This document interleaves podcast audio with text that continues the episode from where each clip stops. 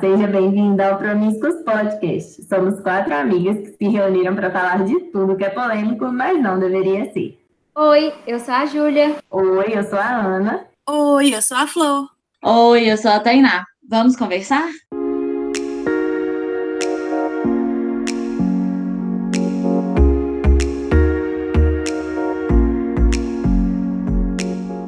Dando seguimento à série Quem tem medo do feminismo, hoje falaremos sobre as vertentes do movimento. Mas será que de fato existem vários tipos de feminismo? A resposta mais óbvia é que sim. Afinal, ouvimos falar de feminismo radical, liberal, negro, interseccional, lésbico e tantos outros. Eles têm algo em comum? E para conversar com a gente sobre esse tema tão polêmico, vamos receber a Lilian Moura. Você poderia se apresentar para os nossos ouvintes? Ei, gente! Eu sou Lilian Moura, jornalista, mulher negra, feminista, amiga de Ana Clara e muito feliz de estar aqui conversando com vocês. Sou fã do podcast, aprendo sempre com vocês muito.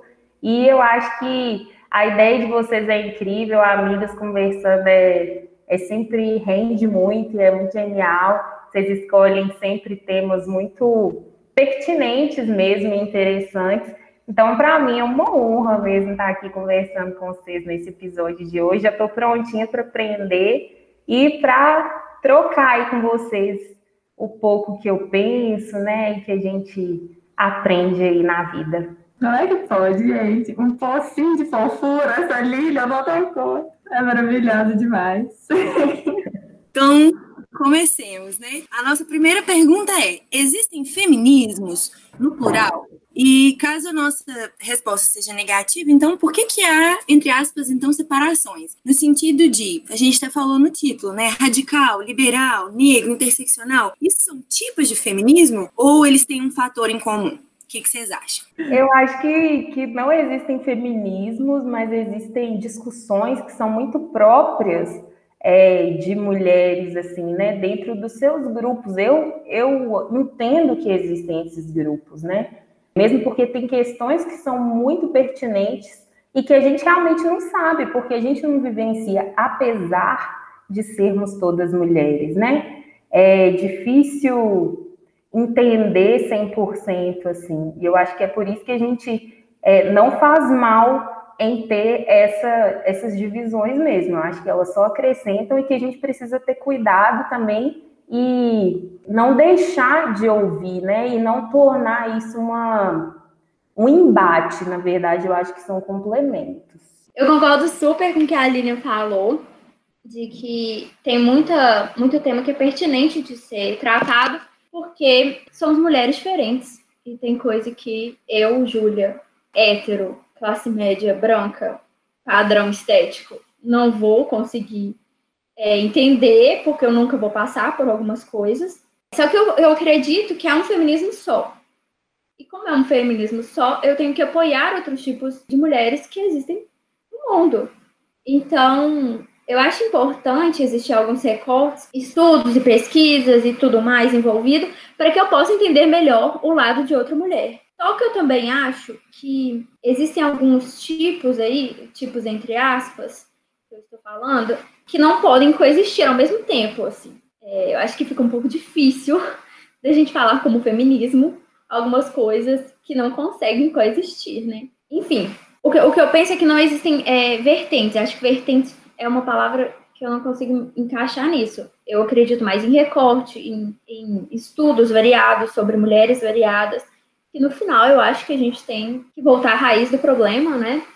Que é que nós somos mulheres e que mulheres lutam por mulheres. Então, concordo com a Jude, concordo com a Lilian, achei as duas, assim, fadas sensatas, porque realmente é, são lentes diferentes, né, assim, para abordar mais situações ao próprio movimento, porque no final das contas, o que, que o feminismo traz para nós é essa luta contra a opressão essa luta contra a supremacia masculina e propõe maneiras da gente estudar e entender a origem disso, sabe? Então, a gente não pode esquecer isso, mas de toda forma, é importante a gente ver que eu, por exemplo, que sou uma mulher branca, não posso é, falar sobre a experiência de uma mulher negra, né? Porque eu não sou negra, então como falar? O máximo que eu posso fazer é ouvir, ter empatia, né? E lutar ao lado, assim, no sentido de união das mulheres, né, no, fim, no final.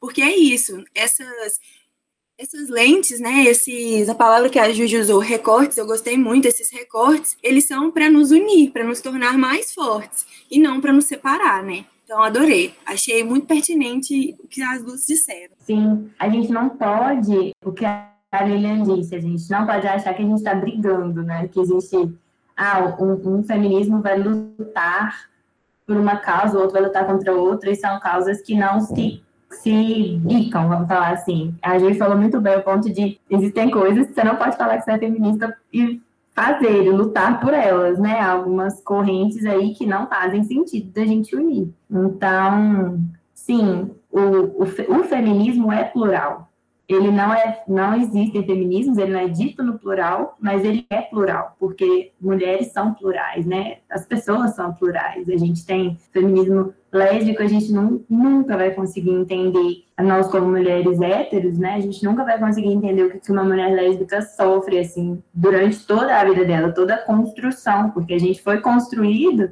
seguindo o patriarcado, né? Seguindo a a, a, ordem de ser uma mulher que namora um homem. Então, como é dentro dela sentir que ela não se encaixa nesse padrão e como é viver uma sociedade falando que ela está errada o tempo todo. Então, realmente, são várias questões muito, muito, muito internas que a gente não vai conseguir entender e a gente tem que estar tá sempre de mãos dadas, assim.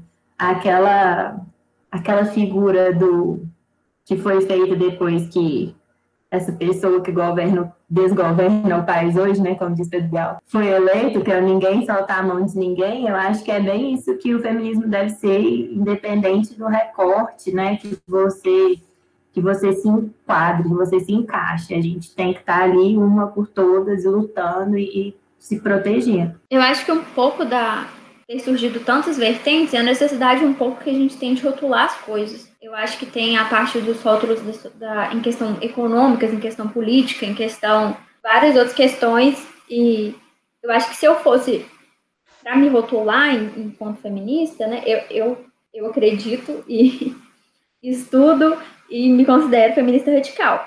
Porém, eu consigo. Eu acho que muito disso que você falou de rótulo é questão de se sentir incluído também, sabe? As pessoas têm muito essa necessidade de se sentirem incluído dentro daquilo, até mesmo dentro do movimento, que é uma luta por todas, a pessoa precisa se, se sentir ali dentro, se, se é, localizar. Igual você falou, ah, eu me, me vejo como radical. Que você se identifica com, com aquelas falas de outras pessoas que são parecidas com seus pensamentos. Aí, eu acho que por isso que se cria tantas vertentes, recortes, tantos braços, assim, dentro de um, uma luta, né, que é um, uma, um foco só, que é realmente essa, essa quebra né, da, da opressão que a gente sofre como, como mulher, e se criam tantos braços depois disso, que a, o ponto inicial é o mesmo, mas você precisa conseguir incluir todo mundo dentro disso. Não, é porque algum, alguns desses, desses tipos, né, dessas vertentes, nem sempre tem um ponto inicial comum.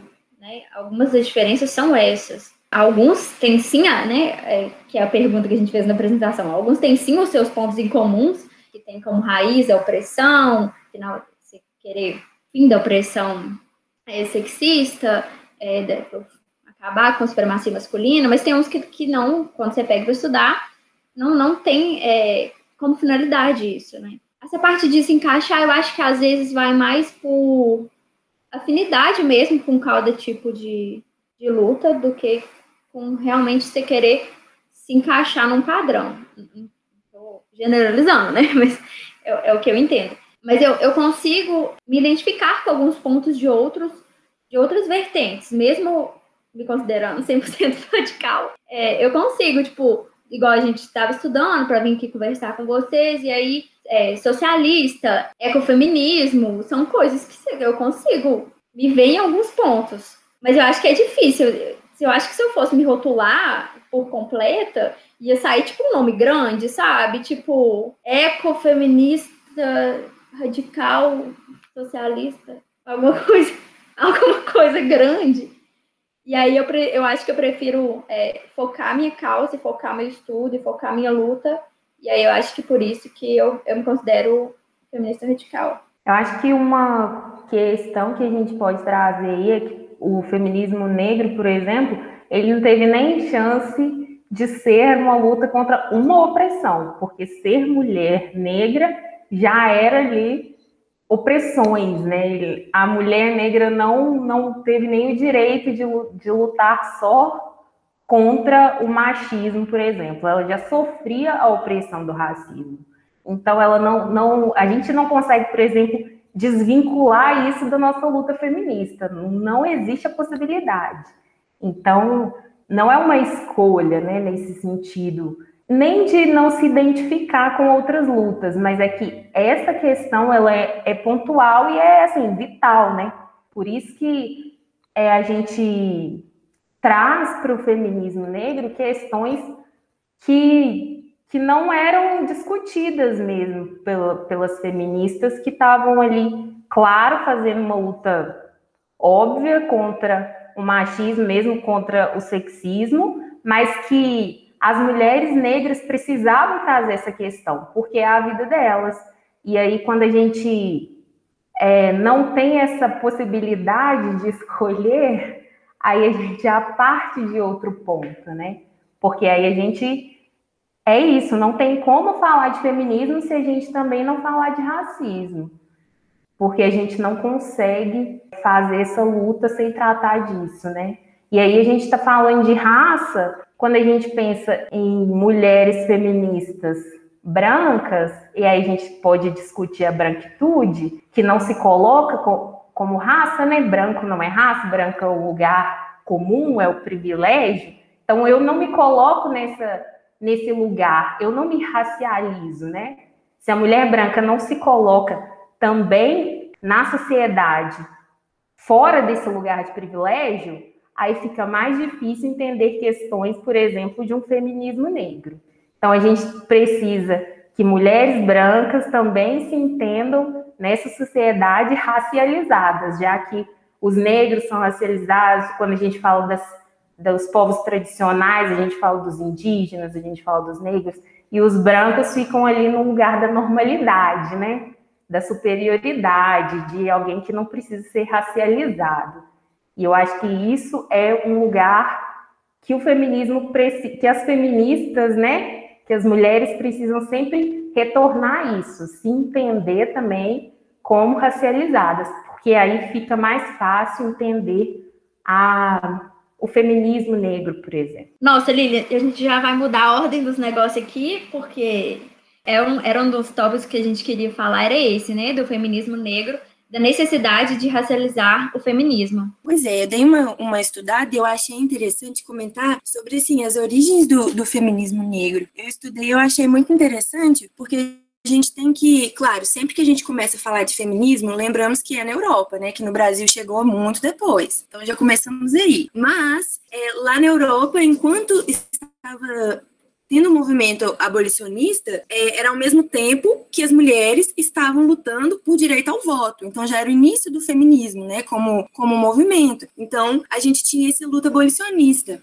Só que quando a gente pensa na luta abolicionista, a gente pensa no homem negro, não se pensa na mulher negra. A figura principal é o homem negro, sabe? Então esse já foi um ponto que eu achei que eu nunca tinha pensado e agora quando eu comecei a estudar, eu achei sensacional. E até tem o discurso daquela, daquela mulher Sojourner Truth, não sei se eu pronunciei certo, que ela era uma mulher negra escrava e falou: "E eu não sou uma mulher, porque ela não estava sendo representada em nenhum dos dois discursos, né? Nem no discurso é, abolicionista, porque esquecia a, esquecia a condição de mulher, e nem no discurso feminista, né? Inicial, que foi o sufragista, porque não, não buscava o voto da mulher negra, buscava o voto da mulher branca, burguesa, diga-se de passagem. Ah, Eu achei. Esse... Ui, desculpa, Flor. Esse é o, prim... o, o nome do primeiro livro da Bell Hooks, né? Porque ela traz exatamente esse discurso aí. E por acaso eu não sou uma mulher. Inclusive, a gente pode problematizar porque as mulheres brancas meio que se valendo desse discurso dessa moça para contrapor com o discurso de um homem branco que estava falando ali de é, menosprezando as mulheres, né, ou tratando ali de, de é, forças que, ela não, que elas não tinham, mulheres brancas no caso, porque o embate era entre homem branco, mulher branca, né? E aí ela teve esse lugar de fala e trouxe tudo isso, né? Falando que ela sempre trabalhava como os homens e por acaso ela não era uma mulher, que ela sempre teve ali a sua força de trabalho validada e por que, que ela não podia estar nos outros espaços, porque se essa era a questão, então estava tudo resolvido, porque ela era mulher e sempre trabalhou de igual para igual com os homens, né? Então essa não é a questão. Então qual que é a questão? Colocou todo mundo para pensar, né? Mas aí as mulheres brancas que estavam nessa luta também não estavam pensando nela nesse quesito, né? Inclusive porque os homens negros tiveram direito ao voto e os homens brancos, homens, né, celiando, estavam ali falando, ah, então vamos dar um espaço aqui para os negros, e a gente está falando de homens negros, não estamos falando de mulheres negras. Inclusive, na história, frequentemente, quando se fala de negros, estão se falando dos homens negros. Raras vezes estão se falando das mulheres negras, né? No movimento sufragista também, além do direito ao voto, também tinha a luta depois, né? Veio o direito da mulher trabalhar, e aí vem o discurso que a Lília acabou de falar, mas peraí, eu sempre trabalhei, amada. Então, você está lutando por um direito que não é meu. As, as pautas constantemente das mulheres negras eram anuladas por mulheres brancas. Então, que feminismo é esse? Que não inclui as mulheres negras também, que não incluem mulheres que não são brancas e que não são burguesas, ou, né, eu vi uma frase, Lilia, eu acho que talvez você possa falar um pouquinho, que é do feminismo negro, que elas escreveram que antes de ser mulher eu sou negra. Então, isso também me deixou, me marcou muito, assim, deixou uma coisa muito forte na minha cabeça. Porque realmente, tipo assim, a nossa luta é para a gente ter equidade e a gente ser respeitada e etc. Mas a luta da mulher negra é muito mais profunda. É isso. A Leila Gonzalez fala de interse interseccionalidade muito por falar disso, né? E ela se ligou ao movimento negro, que foi uma das fundadoras, na verdade, né, do movimento negro unificado aqui, e ela trouxe isso justamente porque não é impossível tratar o feminismo sem tratar as questões de raça e classe para gente que é negro, para quem é negro. Imagina negra, negra brasileira, depois de quase 400 anos de escravização, um processo de abolição que não deu direito a nada, não deu direito assim à vida, nada, era assim, sobrevivam. E aí você já era mulher, você já tinha passado por séculos de estupro, sabe? Gerações de mulheres negras estupradas, gerações de mulheres negras que já não tinham um espaço na sociedade, gerações de mulheres, inclusive, que depois da abolição continuaram servindo as casas, continuaram nas casas grandes, num espaço que não era delas, num espaço que elas continuavam sendo, tendo seu trabalho não remunerado. Então, como que a gente fala de um feminismo sem falar de racismo, sem falar de classe? É impossível, porque na vida das mulheres negras, eles vão estar sempre interligados. Então, por isso que ela traz isso. É impossível discutir só uma opressão. Não é só uma, sabe? São opressões mesmo. E elas vão se interligando na vida das mulheres negras. E aí, por isso que a gente tem que sempre lembrar de discutir o feminismo, não é só discutir uma opressão. É claro que o machismo em si, é, a gente está falando do, do, patriarcado como sistema também, né? Que oprime geral, óbvio. E é por isso que o feminismo tá aí, né? Para a gente tentar fazer isso ser diferente. Mas é impossível não tratar dele tratando dessas outras questões também, sabe? Porque a gente não, não consegue nem avançar. Porque quem, quem não vive precisa entender, compreender mesmo, e quem vive precisa falar disso, porque a gente precisa caminhar, né? E discutir essas questões de, de raça e classe no Brasil é falar da história do Brasil mesmo, né? Porque a gente já está em, em 2020 e a gente acabou de ver a Madalena aí, menina, oito anos, acabou sendo escravizada, né? Num, numa adoção brasileira aí que acontece E muitas meninas têm histórias parecidas com essa, sabe? Que tem tudo negado, passam a vida nessa mesma situação. Então, como que a gente não discute raça? Como que a gente não discute classe falando de mulheres negras e falando de feminismo, sabe? Quem que falaria por essa mulher? Assim, não tem condições da gente estar tá falando de outras, outras questões enquanto ainda tem a Madalena, sabe? Porque eu acho que eu concordo com, com um ponto para mim que a Lilian tocou que é crucial. Que ainda que tenha essa, essa necessidade, ainda tem a parte comum, né? Que é o feminismo, não é à toa que chama feminismo negro. Então ainda considera aquele início, o feminismo, né? Que é a luta contra a opressão. E eu li uma parte que eu achei interessante, que comprova isso, que é dizer que o feminismo negro não é os, as, as mulheres negras se inserindo no feminismo. Não, é o feminismo entendendo que ele precisa representar a todas as mulheres. Então eu acho isso, sim, eu acho isso incrível, assim. E outro ponto que eu queria falar, que eu esqueci de falar antes, que eu vou voltar um pouquinho no histórico, que quando a gente fala do início do feminismo, quem escrevia sobre o feminismo eram mulheres brancas. Então, a teoria feminista inicial, ela abarcava realmente apenas mulheres brancas. Não tinha nenhuma experiência, nenhuma, nenhuma, nenhuma escritura, algo que, que demonstrasse a realidade de uma mulher negra mostrando isso, mulher negra, né, as duas realidades. Então, de fato, a gente precisa que as mulheres negras também participem da história do feminismo, para que assim ele seja um feminismo único, de verdade. Azul, Flor. Falando sobre essa parte que você falou de que eram a, a teoria era escrita por mulheres brancas, no livro da Bell Hooks, que é O Feminismo é para Todo Mundo, ela fala bastante dessa parte do quanto era uma realidade abordada só de mulheres brancas. Então, era como se mulheres negras não tivessem ali, não precisassem lutar pelos seus direitos. E é, elas precisavam lutar mais ainda, né? Porque era um espaço um pouco, é, um pouco não, né? Era um espaço voltado para mulheres brancas e de classe média. E aí eu acho que vale ressaltar um pouco, né, que a mulher foi atrás, né, da, do direito ao trabalho, de sair de casa e tudo mais. E aí tem a parte da opressão da mulher branca sobre a mulher negra, porque a, a mulher negra não teve tanta oportunidade, aí caiu, caiu, continuou trabalhando, né, como doméstica, babada e tudo mais, e a mulher branca que estava de classe média é, desfrutando de alguns dos seus direitos, passou a oprimir outra mulher. Então, a, acho que a Aline pode falar, explicar mais essa parte do que eu. Mas da parte da mulher negra, além de, de tudo isso, da opressão é, patriarcal, né, de, da supremacia masculina, ainda sofrer a opressão que acontece até hoje, né, de mulheres brancas. É, quando a gente fala que a mulher negra é a base mesmo, assim, da sociedade, a gente está falando disso, né? Ela sofre opressão dos homens e o dos homens brancos e negros e das mulheres brancas. É história. E aí, quando a gente fala, ah, as mulheres brancas escreveram a história do feminismo, os brancos escreveram a história do mundo.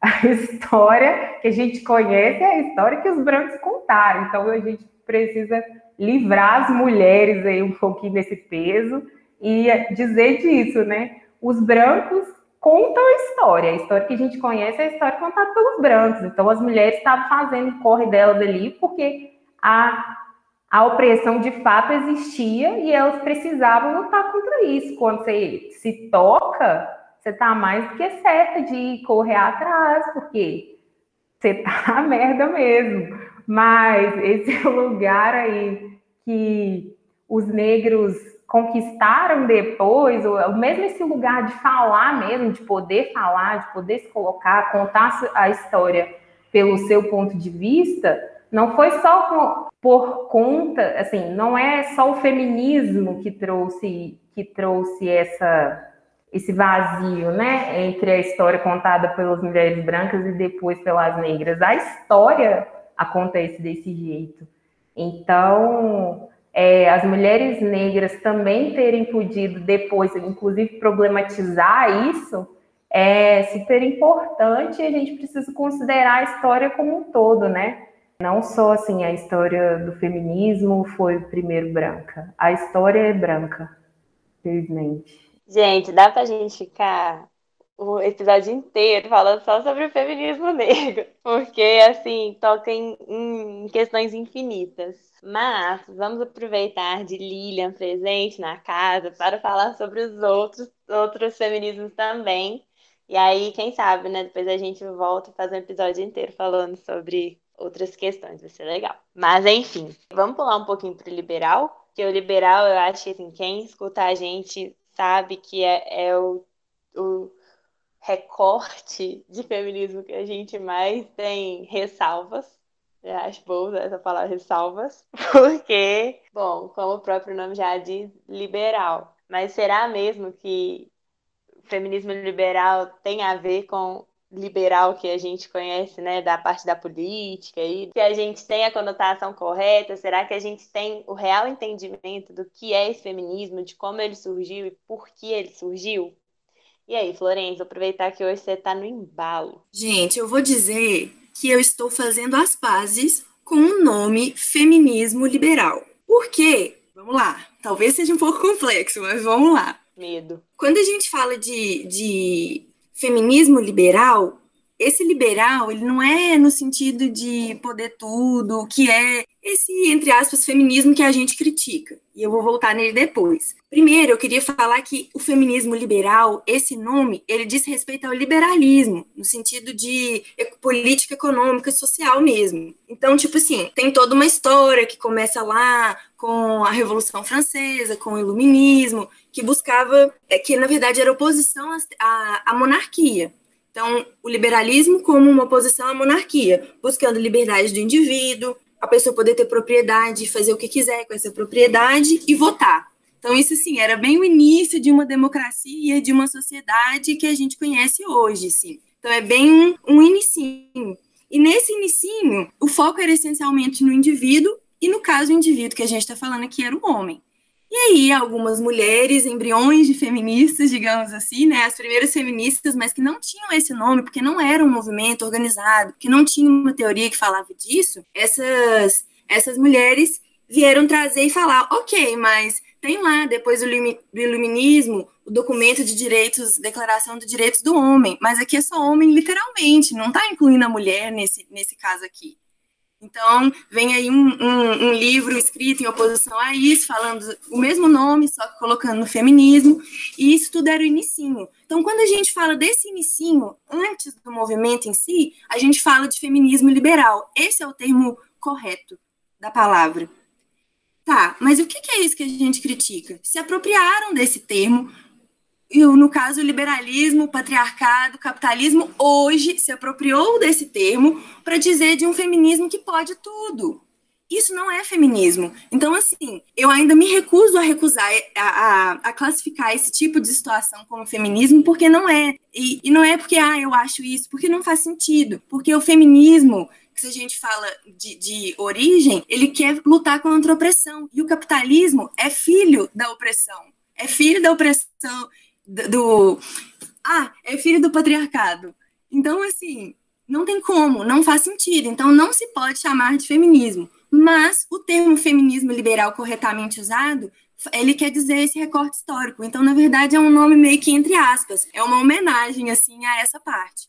Então, eu gostei de ter estudado isso e descoberto, que eu fiz um pouco as pazes com. Me sinto tranquila, assim, agora, em paz. Você fez as pazes com o feminismo liberal do passado, né, é. amiga? Com a classificação do presente, você continua brigada. No caso, com a teoria, né? Não com a, não com a prática. Agora eu dou todo valor, porque ele foi um embrião é. mesmo, né, do feminismo. Sim. Então foi necessário. Verdade. Ele tem mais a ver com a, com a, parte da primeira onda, né? Da parte da, é, da sufragem. Pro, procurar o direito ao voto. Mas o que a gente conhece atualmente como feminismo liberal é uma coisa que realmente não tem como a gente considerar como feminismo e a gente pode trazer aqui várias pontuações e problemáticas para explicar o porquê. Amiga, não tem como eu te defender. É bem esse meme. e a gente pode começar a problematizar, que a gente pode falar de prostituição, a gente pode falar de feminilidade. Qual é um tema aí? Ai, eu acho que. um sonho falar de prostituição aqui.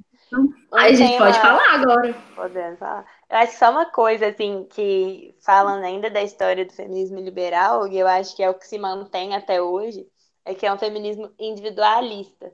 Né? Então, assim, a gente acabou de falar do feminismo negro, mostrando quão importante é a gente estar unidas e uma ouvindo a outra para lutar juntas. E não é isso que o feminismo liberal faz. Ele não pensa em classe, ele não pensa em raça. Ele foi um feminismo criado por mulheres brancas inglesas. Então, E que ele tá permaneceu, muito né? E que não evoluiu. permaneceu. Exatamente. A cabecinha dele continua de mulheres brancas inglesas, mesmo acontecendo no Brasil. Não, só esse ponto já mostra que, pra mim, não é feminismo. Não tem como. Porque não é sobre você, né? Feminismo não é sobre. Imagina se o feminismo fosse sobre mim, gente. Branca, classe média, hétero. Acabou. Tava fácil. Acabou. Tava fácil. Continua a mesma coisa. Não mudou muita coisa, não. Então, eu acho que só por aí de ser, né, de ser voltado para a liberdade individual já, já quebra toda a parte de feminismo, porque para mim feminismo é, é, é inclusivo, né? É para todas. É, e eu acho que, que tudo isso dá espaço pra gente falar sobre muita coisa, né? Por exemplo, a prostituição, que tem muita gente que fala, ah, mas tem mulheres que gostam de se prostituir. Eu sei que esse discurso é perigosíssimo, mas muita gente fala e repete como se fosse uma verdade. E eu não vou excluir que, tá, podem ter algumas mulheres que gostem de trabalhar como profissionais do sexo. Ok, não posso falar por todas, mas mesmo assim, a gente não pode pegar uma minoria, porque eu tenho certeza que a maioria desaprova esse comportamento, não quer ser colocada nessa posição, sabe? Não quer ser objetificada a ponto de você mesma querer vender o seu corpo. Eu acredito que a maioria das mulheres tem um certo pensamento assim, então a gente não pode pegar uma minoria, ou seja, individualidades, e trazer para um problema tão grande, né, que atinge o mundo inteiro. Eu acho que a gente não. é, a problema- problematização está mais envolvida porque eles levam para o lado de que é uma escolha, né? Que a mulher escolheu isso. Como se fosse tão fácil decidir uma coisa assim, excluindo toda a, a problemática de mortalidade, de doença, de, é, de estupro, de tudo que está envolvido com isso, e você limitar todo esse problema com a simples solução que eles dão, que é a, que a mulher que a mulher escolheu, né? Que é a liberdade da mulher e que ela pode fazer o que ela quiser. Eu acho que são temas bem diferentes. Mas é porque eu acho que né, nesse ponto também da prostituição é que vem antes da liberdade sexual, né? Que é bem diferente, né? Bem diferente, dois pesos, duas medidas da liberdade sexual da mulher e da liberdade sexual do homem. E que aí e falar, é porque eu acho que é muito, é muito complexo. Isso tinha que ser um, um episódio só disso. Acho que é muito complexo você falar que é uma liberdade de escolha, sendo que é, não é. A mulher é condicionada a outro ponto, né? Então, por mais que ela esteja escolhendo isso, por exemplo, esteja escolhendo transar por, por dinheiro, no final das contas, se você for analisar, isso não é uma liberdade, né? Isso não é uma escolha propriamente dita da mulher. Tem muito mais coisa envolvida. ela escolher aquilo, não é, É, não é um caminho linear, né? Fica parecendo que é assim, você quer um mestrado em Harvard ou você quer, né? Tipo assim, você quer ser diplomata ou você quer ser uma É, a falta E aí a pessoa falou, opções. ah, eu quero ser.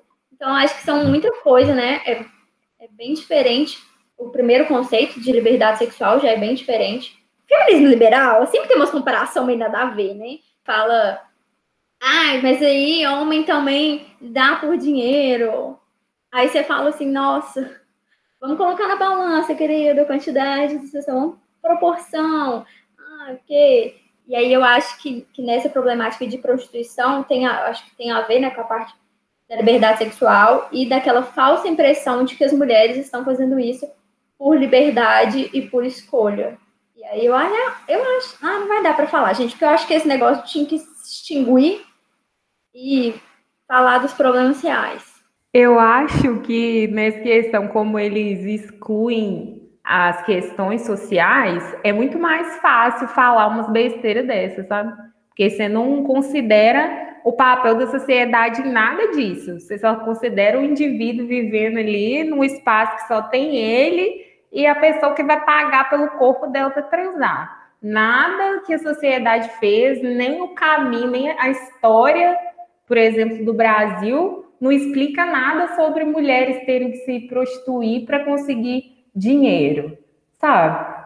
Por isso que eles falam umas besteiras dessa, porque quando você desconsidera a sociedade, você tira o papel de todo mundo, e aí é muito fácil explicar as coisas a partir do indivíduo, sabe? Nossa, falou tudo, Lili, realmente. Tipo assim, é muito fácil você pensar em um só, tirando a responsabilidade da sociedade. Aí eu vou voltar com a Madalena, né, que você citou.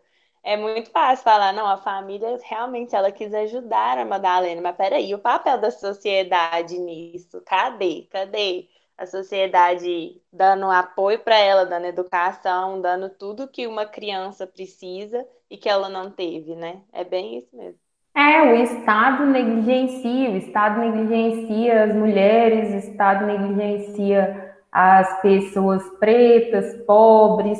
Tá tudo bem ali você pensar em, ah, ok, capitalismo é ótimo, gente, só dá um lugar aqui com as mulheres aqui, ó, e tá ótimo, 50% mulher, 50% homem, oba. E não presta atenção em que a sociedade está virando, sabe? Um lixo. A pessoa vai lá e tem que entregar o filho para uma família, e a família faz o que quiser com essa criança, e não existe justiça, não existe formas legais de adotar, não existe criança que precise ir para a escola, as leis não servem para todo mundo, sabe?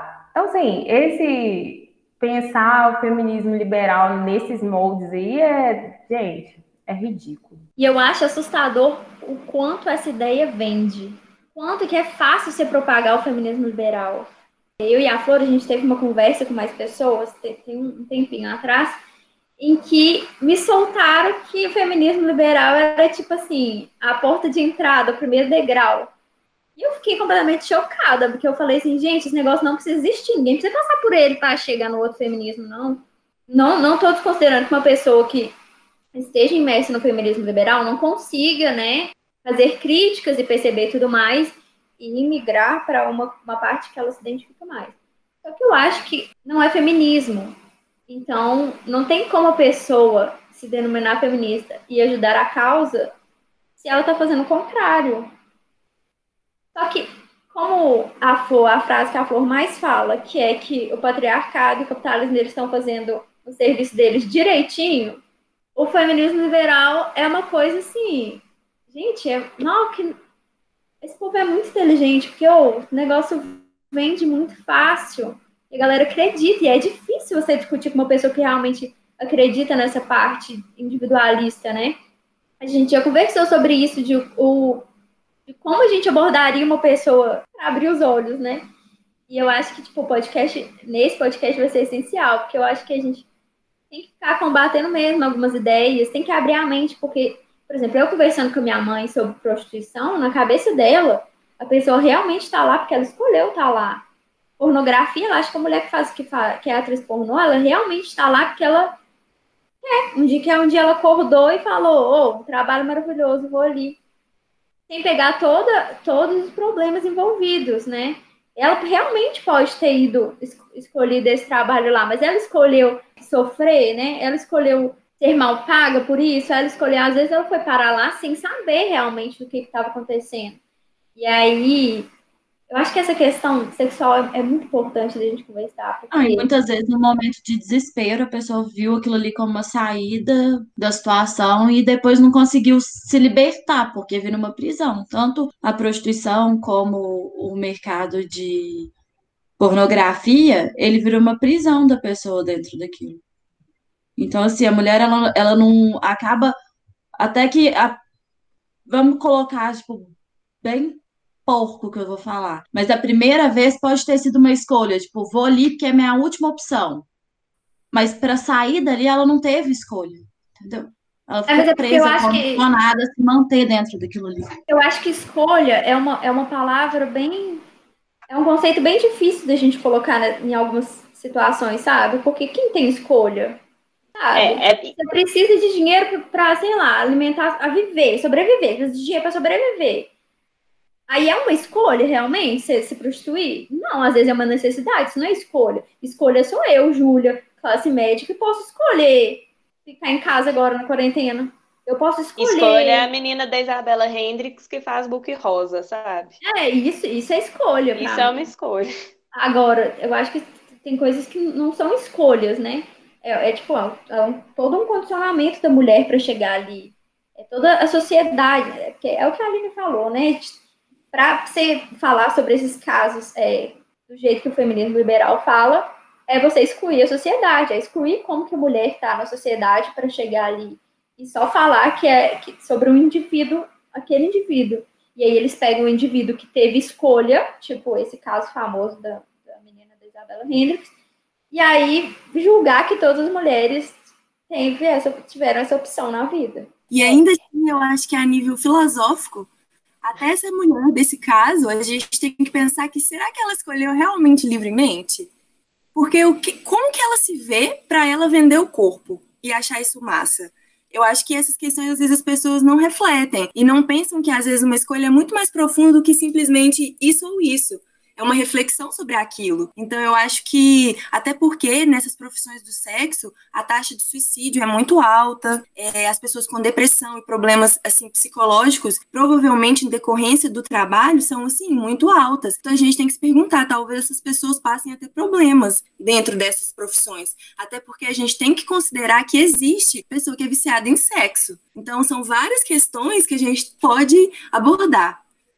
Não é tão No próximo parece, podcast, né? amigo. eu acho que a gente não pode esquecer é, que, que empoderamento é esse também, né? Que, que é dito aí. Porque como que é empoderado se eu uso de ferramentas que são opressivas, que são do patriarcado, que são criadas pelo patriarcado e pelo capitalismo, sempre se recordando, né? Então a gente não pode esquecer de se questionar, né? Então, lembrando, por exemplo, a gente sempre fala da beleza. Eu acho que é importante, algumas pessoas me falaram assim, ah, mas às vezes eu fico pensando, ah, mas e se eu não quiser me depilar? Ei, será que. Não, gente, não é bem assim. Quando a gente faz essa- esses comentários, a gente não ataca as pessoas que fazem al- alguma coisa. A gente só quer trazer uma reflexão sobre os reais motivos das pessoas fazerem as coisas. E aí a gente tem um feminismo que traz teorias para explicar isso, sabe? E, na minha opinião, teorias muito pertinentes e que fazem muito sentido. Mas, assim, né? Essa é a minha opinião. É, é mais uma vez você que a Flor falou, de usar instrumentos né, que são impostos pelo patriarcado capitalismo, e te dão uma falsa sensação de empoderamento. Acho que o empoderamento em si tem a ver com outra coisa. E eu acho que o que a, o que a mulher acaba não percebendo é o quanto isso a limita, né? É, e aí eu acho que veio um pouco que eu percebi assim com as redes sociais, a parte de que uma mulher empoderada é uma mulher arrumada, maquiada, é, bem vestida e de salto. Tipo, é o, o sinônimo do poder, é como se tivesse relação com o poder em si. E eu acho que não é bem isso que, que é o que é o empoderamento, para mim, né? Igual a gente já conversou, acho que é no, no episódio do Conhecimento é Poder, que empoderamento é educação. Empoderamento eu acho que tem a ver com várias outras coisas. E não com a parte que liga à, à feminilidade, que é impor mais um padrão para a mulher, que é né, como se tivesse um caminho a ser traçado para ser empoderada. E aí eu acho que o que, o que a Flor falou que acaba fica parecendo que a gente está julgando mulheres que fazem isso. A gente não está julgando as mulheres, a gente está julgando o sistema que elas estão inseridas. E aí a, veio o meu corpo, minhas regras e esse empoderamento que acaba utilizando o corpo da mulher a favor da opressão. E aí acaba que as mulheres acabam não se questionando por que elas estão fazendo isso, sabe? Por que, por que postar uma foto seminua no Instagram? É realmente porque você quer quebrar alguma coisa? É revolucionário? Ou é procurando curtida de macho, sabe? E comentário de, ah, você tá linda. Acho que tem, são, são várias coisas que, que estão envolvidas que as pessoas acabam não criticando. Porque é mais fácil se manter no sistema, né? É mais fácil, é, é mais cômodo. Então, eu acho que é, é realmente, quando você tá nessa posição de feminista liberal, é realmente difícil sair, assim, de, de, de querer sair. É igual você colocar um homem para entender o feminismo e lutar com você, sabe? Ele tá super num lugar de privilégio, ele tá super acomodadinho ali, ele não quer perder né, o privilégio dele. Então, eu acho que a mulher, quando ela, ela no feminismo liberal, ela não consegue se libertar disso, ela, ela consegue, ela acaba se inserindo mais, porque ela, ela acaba pegando as ideias, continuam, né, as ideias patriarcais e tudo mais, que se apropriaram de coisas femininas, né, e aí faz com que a mulher não consiga perceber que ela está entrando mais na opressão do que saindo. Ligar a, o empoderamento ao corpo é aproximar a mulher de novo, é tipo trazer de volta para a opressão, sabe? Você finge que ela tá empoderada, mas você só arrumou um jeitinho, assim, um atalho para puxá-la para o que oprime. E quando falando como mulher negra, quando você coloca o empoderamento ligado à estética só, você não consegue fazer, tipo, você perde uma super oportunidade de fazer meninas, por exemplo, crianças, assim, adolescentes mesmo, de conhecerem a sua história, sabe? De conhecerem de onde elas vieram, da luta mesmo do povo negro, para chegar nesse lugar, porque elas já têm esse, essa noção de empoderamento muito direcionada a uma estética, né? O que também é foda, porque a gente também teve isso negado, né? Mas não é só isso.